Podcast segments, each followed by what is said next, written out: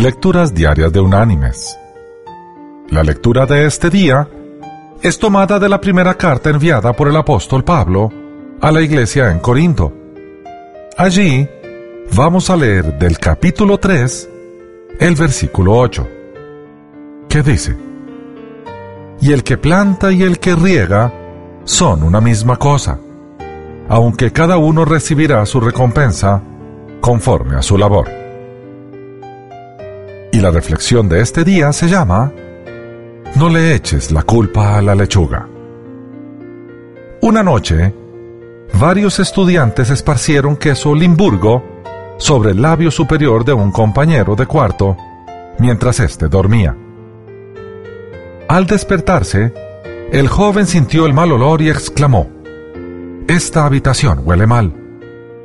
Se asomó al pasillo y dijo, El pasillo huele mal. Saliendo del dormitorio dijo, El mundo entero huele mal.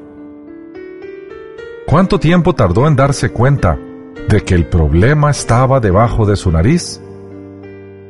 Es fácil, y hasta nos resulta natural, encontrar defectos en el mundo que nos rodea y seguir ciegos a la manera en que contribuimos al problema. ¿Seremos nosotros el problema? Cuando plantamos lechuga y no crece bien, no le echemos la culpa a la lechuga, sino que busquemos las razones por las cuales no está creciendo bien. Tal vez necesite fertilizante, o más agua, o menos sol. Mis queridos hermanos y amigos, la lechuga y el estudiante nos enseñan una verdad contrapuesta. El estudiante percibió el mal olor y lo atribuyó a todo lo demás excepto a él mismo. La lechuga fue sembrada y no creció bien, pero no fue su culpa, sino del sembrador.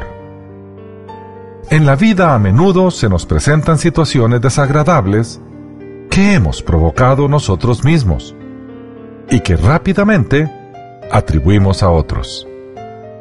Pensamos que el mal olor está en los demás y que la lechuga es culpable, no el sembrador. ¿Cuánto sufrimiento nos ahorraríamos si corrigiéramos nuestros malos olores y proporcionásemos buena tierra a la lechuga? No nos equivoquemos. No se trata de culparnos, sino de corregirnos. Que Dios te bendiga.